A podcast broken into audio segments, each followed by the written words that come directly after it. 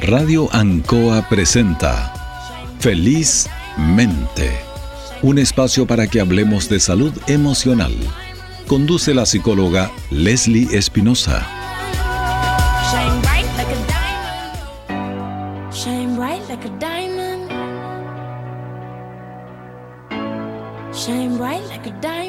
Muy buenas tardes, queridos auditores de Felizmente.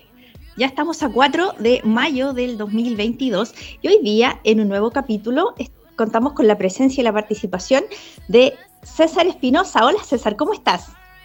Bien, gracias por la invitación, Leslie. Súper bien, contento de acompañarte felizmente.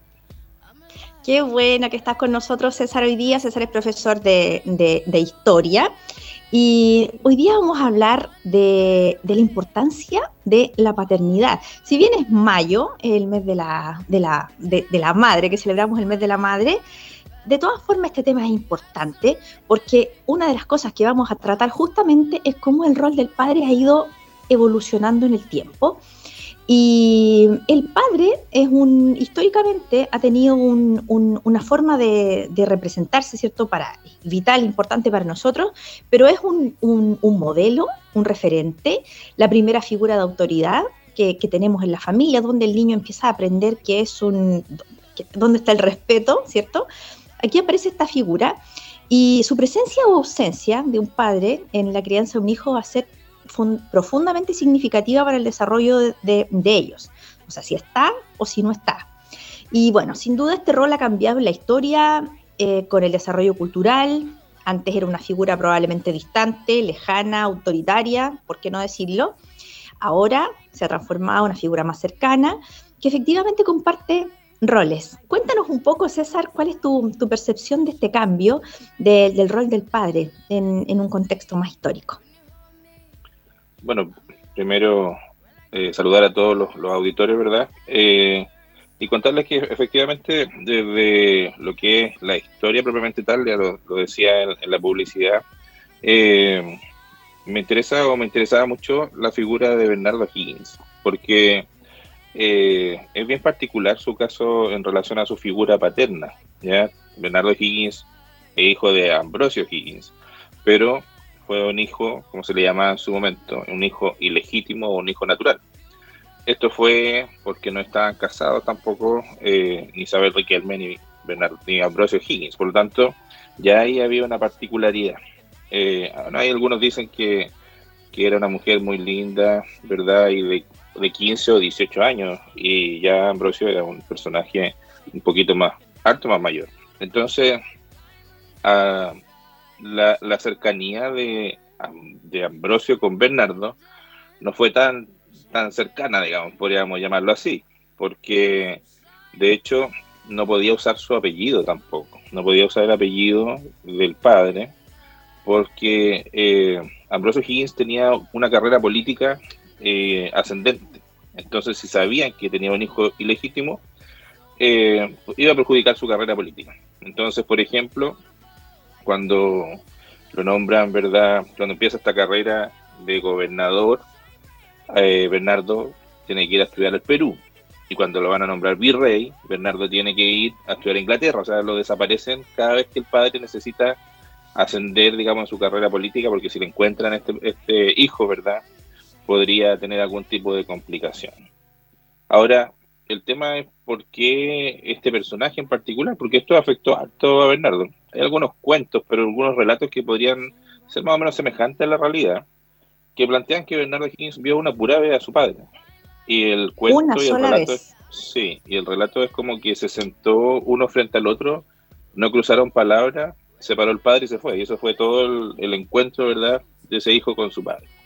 Ahora, ¿cómo se entendía la responsabilidad paterna? Yo creo que eso un poco en la, en la gracia de, la historia, porque hay situaciones que hasta el día de hoy son prevalecientes, ¿verdad? Y ya que está en la legislación apareciendo también mucho esto, se entendía como responsabilidad económica. O sea, el padre si pagaba los estudios, entonces estaba bien. Si mantenía hizo el trabajo, hizo la pega. Exacto, no importa que no lo viera, pero le dio plata y estudio, así que que se puede quejar el hijo. Ya así como que esa era un poco la lógica que se utilizaba bastante era cumplir, cumplir con el estudio y con los recursos para mantener. Ahora, eh, no fue tanto tiempo tampoco el que estuvo con su madre, porque Bernardo Higgins vivió con, como con padrinos, con amigos de Ambrosio, los Albano Pereira de Talca. Ahí pasó su gran parte también de su juventud, bueno, de su, podríamos decir, niñez y adolescencia. Entonces, sin duda que hubo una ausencia y una carencia de afecto por parte de su padre. Pero ¿cómo esto afectó? ¿Cuál fue la afección? No sé si vamos bien en el tiempo pero, eh, o continúo con, lo que con la segunda etapa, ¿verdad? Tú me Dices? Sí, mira, voy, para recapitular un poquito, estamos para saludar a quienes se incorporan a, nuestra sintonía hoy día, también saludar a la comunidad que está en, Instagram, que nos va siguiendo en vivo también en este momento. Contar que estamos hablando acerca de, de la paternidad, de, del rol de los padres como, históricamente ha ido cambiando el rol, vamos a ir profundizando un poquito más acerca de ello, y cómo en forma particular hoy día vamos a tomar el caso de Bernardo Higgins, que es un, prócer de la patria llamado también el padre de la patria, como nosotros nos han enseñado también en, en la historia, y cómo él tuvo una experiencia con su padre, don Ambrosio Higgins, que uno en el colegio le enseñan esas cosas, pero me refiero a los nombres, y cómo él, la relación que él tuvo de una tremenda ausencia con su, con su padre, porque él, sí cumplió con el rol de eh, pagarle sus estudios y, cumplir con el rol de, manutención que se esperaba de él, porque esa era la clave, lo importante del rol en esos tiempos. Entonces ahora va a haber una resignificación del punto de vista de qué hizo él con esa experiencia a su descendencia eh, futura. Sigue César nomás contándonos la historia de don Bernardo Higgins. Bueno, él él tuvo también su, hijo y fue, no me gusta, es feo hablar de la gente cuando ya no existe, pero en el caso de, Bernardo... En lo tuyo, en la historia. Claro, sí, bueno, por eso me pagan, así que agradecido de eso. Pero eh, Bernardo se metió con una mujer casada, ¿ya? Y eso fue más grave aún porque la dejó embarazada y nació su hijo Demetrio, Demetrio Higgins, ¿ya? Eh, él sí fue distinto a su padre porque sentía la ausencia de Ambrosio. Demetrio fue mucho más cercano e independientemente de la situación, él se hizo cargo de, su hijo, incluso cuando él se va al Perú, ¿verdad? O'Higgins se tiene que ir al Perú porque deja el poder de la administración en el año 1823, se va junto con su tía Rosita y con Demetrio se van al Perú y ahí comienzan un negocio familiar que ellos montan la empresa pisquera, ¿verdad? Y el hijo la, ayuda de la administración. Después el hijo termina siendo un político importante también en Perú, pero efectivamente su relación lo marcó tanto que incluso a pesar de haber sido peor la situación de tener un hijo con una mujer que ya estaba casada, en el contexto en el que estamos hablando, por supuesto, porque ahí imagínense un catolicismo tan muy, muy potente, ¿verdad? Que el juicio iba a ser bastante eh, lapidario respecto de, este caso. Entonces, él no oculta a Demetrio. Él se, lo, se va con Demetrio Higgins, con su tía, y viven juntos en Perú, ¿verdad? Asumiendo una postura absolutamente distinta, más presente a lo que él había vivido. Se hizo cargo.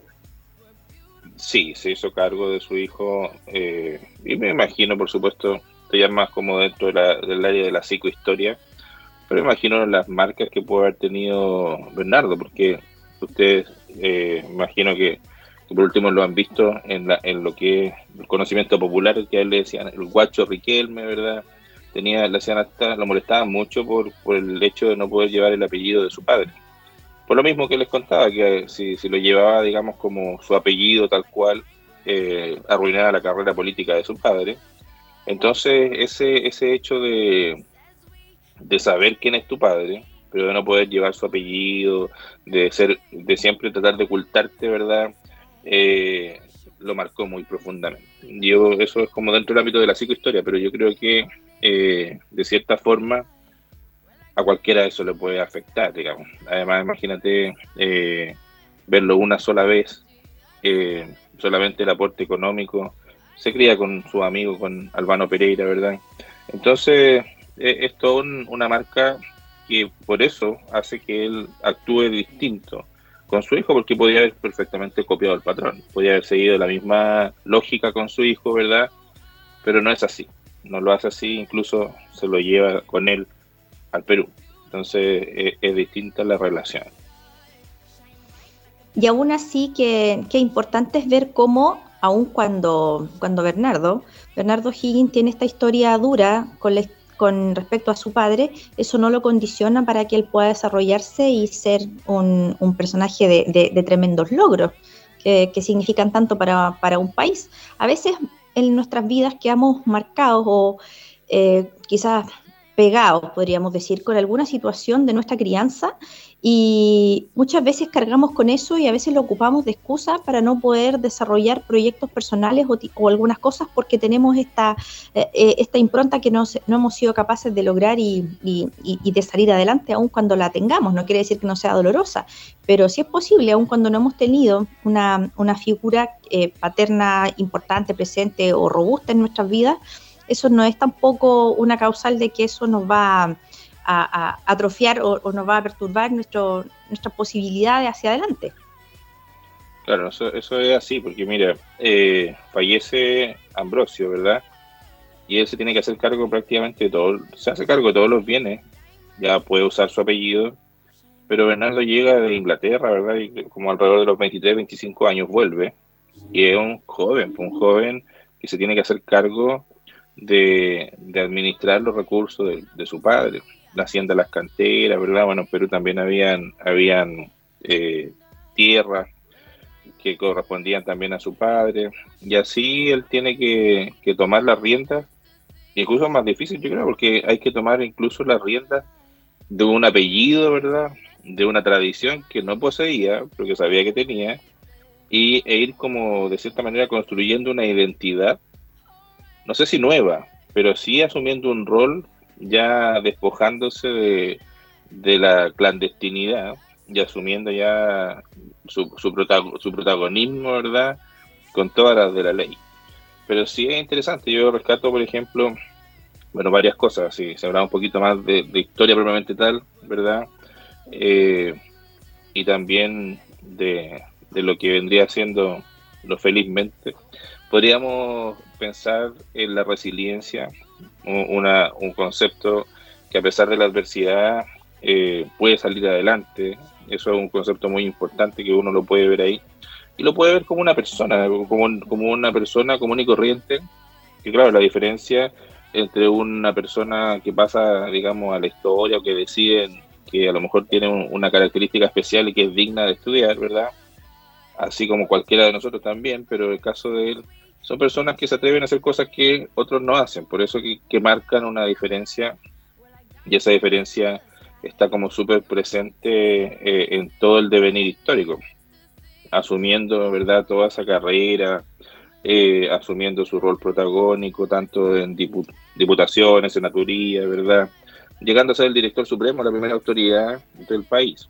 Por eso que, que es interesante cómo se, se puede dar también estas características, pero por otro lado, también esas prevalencias, ¿no es cierto? Y que todavía algunos piensan que solamente con aportar económicamente ya cumpliste tu rol. Eso como que al parecer todavía puede ser una herencia histórica para algunos, ¿verdad? Pero como tú bien lo señalabas eh, al comienzo, hoy día hay como una resignificación de, los conceptos, ¿verdad? Con todo lo que es principalmente igual los movimientos feministas o las deconstrucciones, entender que quizá los roles tampoco son muy estáticos, sino que a veces también tienen algún tipo de movilidad y, en eso creo que también es importante poder quizás eh, mirar ese ejemplo de un padre, así como le tocó a él, ¿verdad? Pero después de un padre que sea más presente, un padre que se lleva a su hijo, que se hace cargo de su hijo, como lo hay muchos también, así como hay madres que son solas con sus hijos, ¿verdad? O abuelitos, o tíos, o padrinos que se hacen cargo también de sus sobrinos, etcétera. O sea, también hay distintas características, pero como tú bien decías anteriormente, eh, de igual forma se puede salir adelante y tú puedes llegar, y tú puedes llegar, ¿verdad? A, tener éxito en tu vida. Exactamente. Está sonando, está sonando Demetrio. tu hijo. Asimismo, vamos a, como, como César nos menciona, a partir de este estudio, de este análisis que estamos haciendo breve de, de, lo que pasó con Bernardo Higgins, su padre, y cómo él resignifica de alguna manera el rol experimentado en, en sus hijos. Vamos a profundizar ahora en, en, lo que nos queda de tiempo, de felizmente, acerca de este rol del padre. Em, ¿Qué es lo que se espera que haga un padre cuáles son los desafíos más importantes, los hitos. Y bueno, el de la resiliencia es, claramente fundamental porque hay que entender que si tú tuviste una historia quizás muy compleja o muy dura, no tienes por qué reproducir esa historia luego, ¿ya? Y ahí el poder de la, como tú decías, la resiliencia es fundamental para poder hacer ese, ese clic, ese cambio y tener una conciencia plena de eso, porque la presencia de un padre va a ser muy significativa para el desarrollo de un hijo, así como también la ausencia de él. Y tú mencionabas, se ha quedado en el histórico de muchos el creer que el entregar una manutención económica, e, entregar un dinero sería suficiente. Y yo te diría, César, que ni eso, porque nuestros auditores saben perfectamente cuántos papás hay que ni siquiera cumplen con eso, que es lo mínimo que se espera de ellos desde el punto de vista de la, del pago, ¿verdad? Por, por sus hijos. Pero ¿Qué quiero comunicar yo? Que esto es un rol tanto para un padre como para una madre. Eh, estos desafíos que, existen y que se espera de los roles es primero que cuando uno tiene un hijo, tiene que pensar en que ese hijo es diferente de, ti, es, es, otro, es otro ser humano diferente. Claro, tiene parte de, de, una carga que tú heredaste desde el punto de vista genético, pero no es una extensión tuya.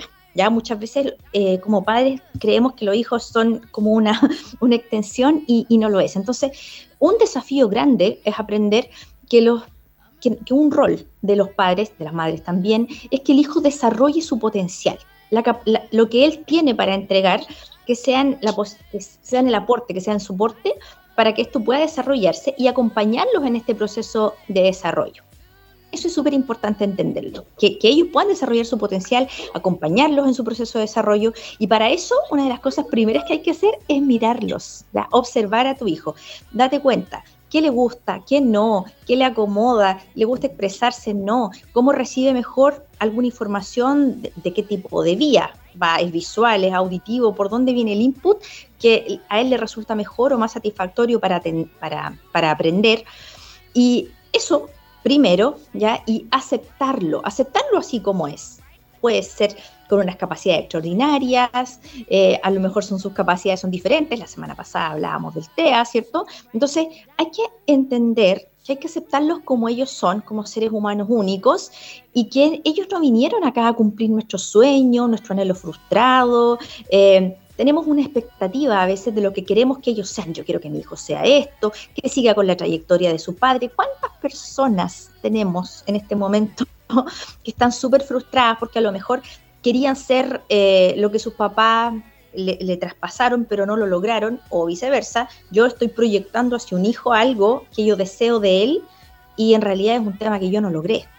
Entonces, ellos, hay que, hay que acompañarlos en este proceso para que ellos puedan encontrar realmente lo que ellos quieran, puedan expandir su potencial.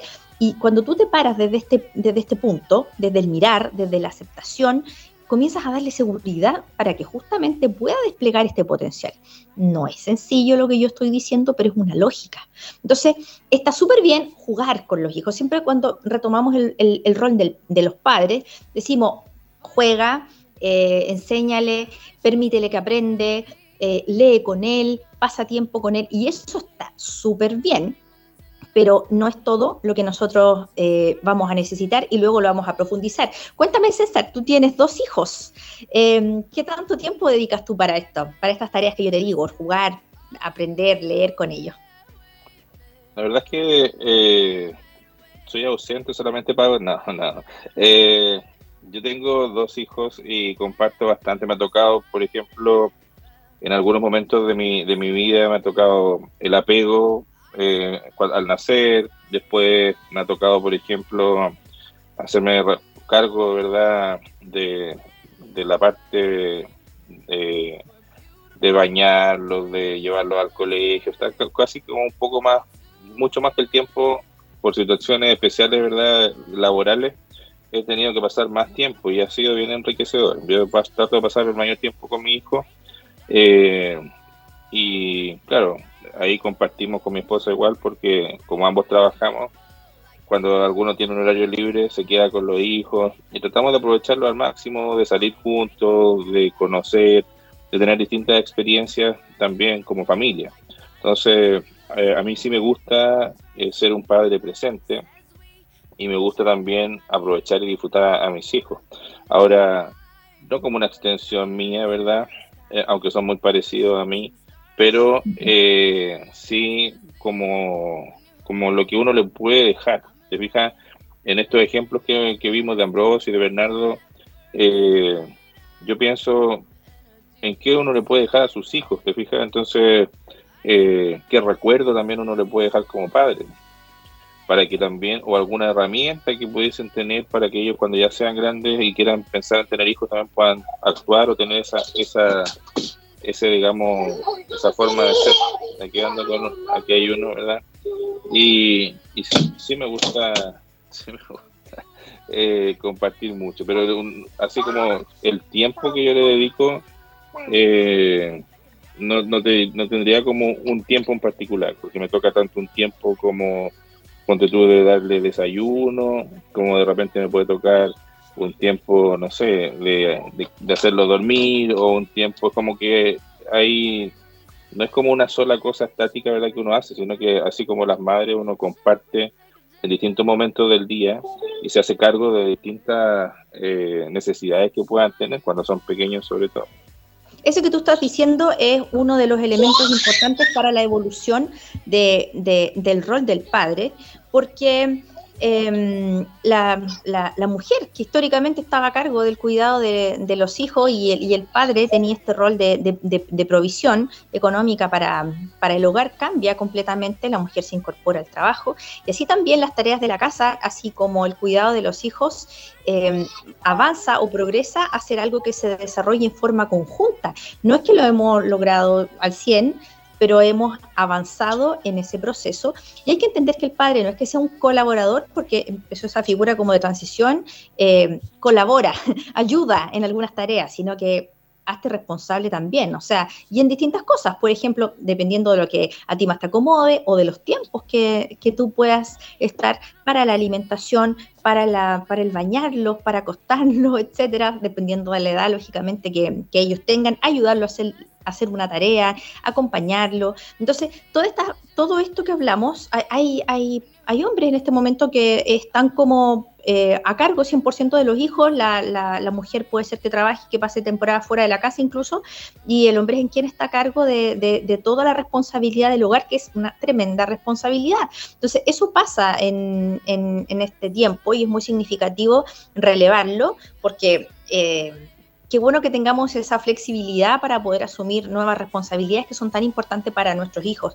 Y quiero resaltar también la importancia del trabajo de regulación emocional. Este es un programa de, educación en el área emocional y así como mm, es un, es un rol para la madre y para el padre, no es que el padre no lo tenga, sino que hemos aprendido en otros capítulos de Felizmente hay uno, de hecho, exclusivo dedicado a la desregulación de los niños cuando los niños hacen una pataleta.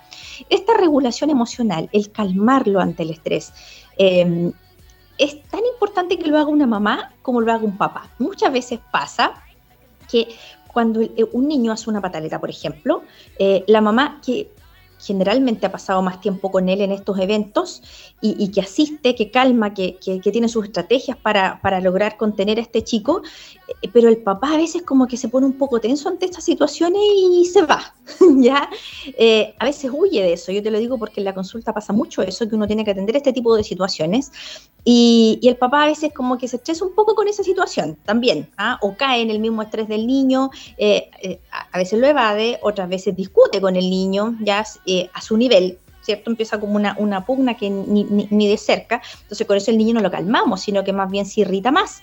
Entonces, em, es súper importante que los que ambos padres trabajen en esto de regular las emociones de, de los chicos y que el tema de la crianza es un tema de, de compromiso de, de, los padres o de los adultos que estén a cargo de, ese niño, pueden ser dos hombres, dos mujeres o más, una familia completa, quizás si hay familia extendida viviendo con ese niño, pero el, tema de la crianza se habla siempre como algo tan lindo, tan maravilloso, ser padre, ser madre, pero no podemos desconocer que es una, labor tremendamente agotadora para quien, para quien la, la está ejerciendo de forma activa y es un trabajo que se necesita un equipo, se necesita una colaboración, no una competencia, no tú haces esto, yo hago lo otro, sino que uno se organiza para funcionar bien y dar respuesta a los requerimientos de los niños, pero de todas maneras es, eh, es trabajar en, colaboración, en un equipo, y no pretender tampoco la perfección, porque muchas veces nosotros sabemos que los padres son un modelo o que lo fueron para nosotros en su momento,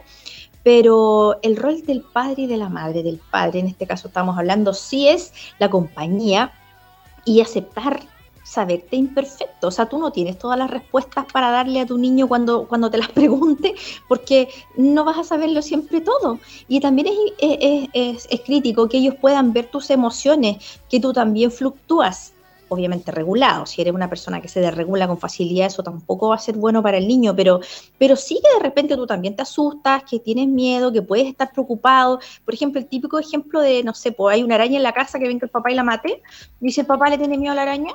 O sea, también puede tenerle. ¿Por qué no puede tenerle? O sea, ¿quién se atreve contra la araña y la mata? ¿Ya? O sea, pero no tiene que ser como una responsabilidad de, este ser específicamente em, que no va a fallar, que tiene todo el poder, que tiene todo el control de las situaciones, porque no necesariamente va a ser así. Y esto es un llamado para los papás que están con, hijos adolescentes. O sea, la idea es darle la mejor respuesta, pero no pretender que la vamos a tener absolutamente todas las respuestas para, los hijos. Y eso también te, suelta, te libera de un montón de, presiones que te has puesto tú de ser como lo, mejor ahí para tu hijo. O sea, una cosa es por el empeño hacerlo lo mejor posible, pero no, eso no significa que tú eres el estándar de la perfección. Hay una, hay una, una brecha importante en eso. Y también acompañar a los hijos con, con las palabras, con cuando ellos tienen alguna desregulación ah, emocional, una angustia desbordada, decirle, mira, te está pasando esto, te estás sintiendo frustrado, tienes pena, quizás te sientes solo, te sientes triste, y al, ir nominando las emociones que, que, un, niño tiene, eh, vas, vas posibilitando que él estructure y organice sus propias experiencias. Entonces, esta labor para los papás también es importante. No lo olvidemos, o sea, ya tenemos los históricos que hemos ido marcando en la conversación de hoy día, qué es lo que se espera de un padre, pero esto que yo estoy diciendo ahora es, es relevante. Y la coherencia. Esta me encanta, la coherencia, porque nosotros estamos convencidos a veces que nuestro discurso, que la palabra, que lo que repetimos, hace esto, lávate los dientes, eh, lee, dúchate, etcétera, que eso es lo que va a marcar lo que estamos diciendo. Muchas veces nos van a quedar eh, las palabras de nuestros padres, de nuestras madres diciéndonos X cosas, pero él se va a quedar más con lo que nosotros hacemos que con lo que nosotros decimos. Entonces, yo le pregunto a los papás muchas veces, ¿qué esperas de tu hijo? ¿Qué quieres de él? Que sean felices, me comenta. Yo quiero que mis hijos sean profundamente felices. Entonces yo te pregunto a ti, papá, ¿tú eres feliz? Mamá, ¿tú eres feliz? Porque si yo soy feliz, estoy mostrando con mi ejemplo de que, de que él sea también feliz. ¿Ya? O sea, yo realmente soy una persona lectora, si le digo lee, yo soy una persona que, es responsable, etcétera. O sea, el poder de la acción es muy decidora a la hora de, generar un aprendizaje que eh, realmente se impregne y se, y se logre. Entonces, pensemos cuando estamos enseñando algo, a ver cómo nos va a nosotros haciendo la, haciendo la pega esa, ¿ya? Entonces, bueno, este tema sabemos que es tremendamente grande, profundo, pero hoy día queríamos dejar este, este análisis histórico, hablar de este, de este prócer de la patria de Bernardo Higgins con César y, dejarles, por supuesto, esta lista de cosas que siempre hacemos en, en el programa felizmente, qué podemos hacer, cómo podemos mejorar y ahí hay algunas ideas concretas que, van para nuestros auditores. César, te agradezco enormemente tu participación y presencia en este programa de hoy. No, de nada, yo contento de poder acompañar y, otorgar esta mirada que, quizás no, no todos la conocían, ¿verdad?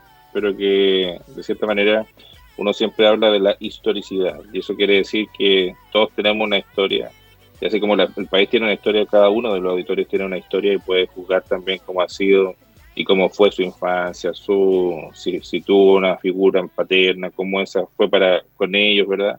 Yo creo que ese es el llamado también, la reflexión o una, una mirada, ¿verdad?, hacia uno mismo lo que uno y que qué, es lo que queda eh, de este digamos de, esta relación que uno tuvo. En la educación bueno nosotros lo llamamos así.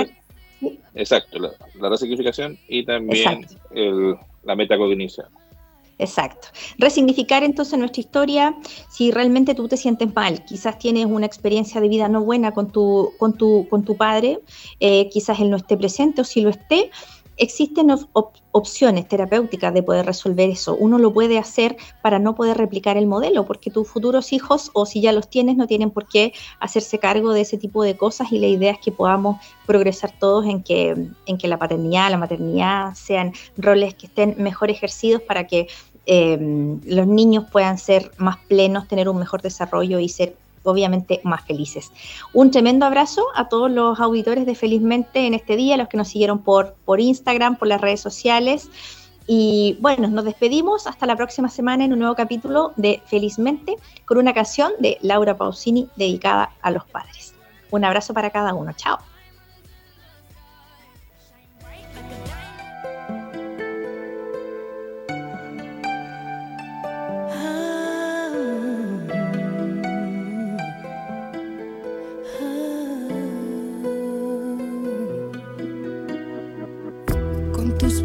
Besos despertábamos, tú dormías mientras Silvia y yo íbamos a aquella escuela que nos decías vais para aprender y a vivir nos enseñabas tú.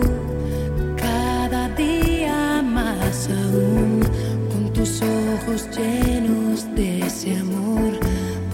hijas locas de ilusión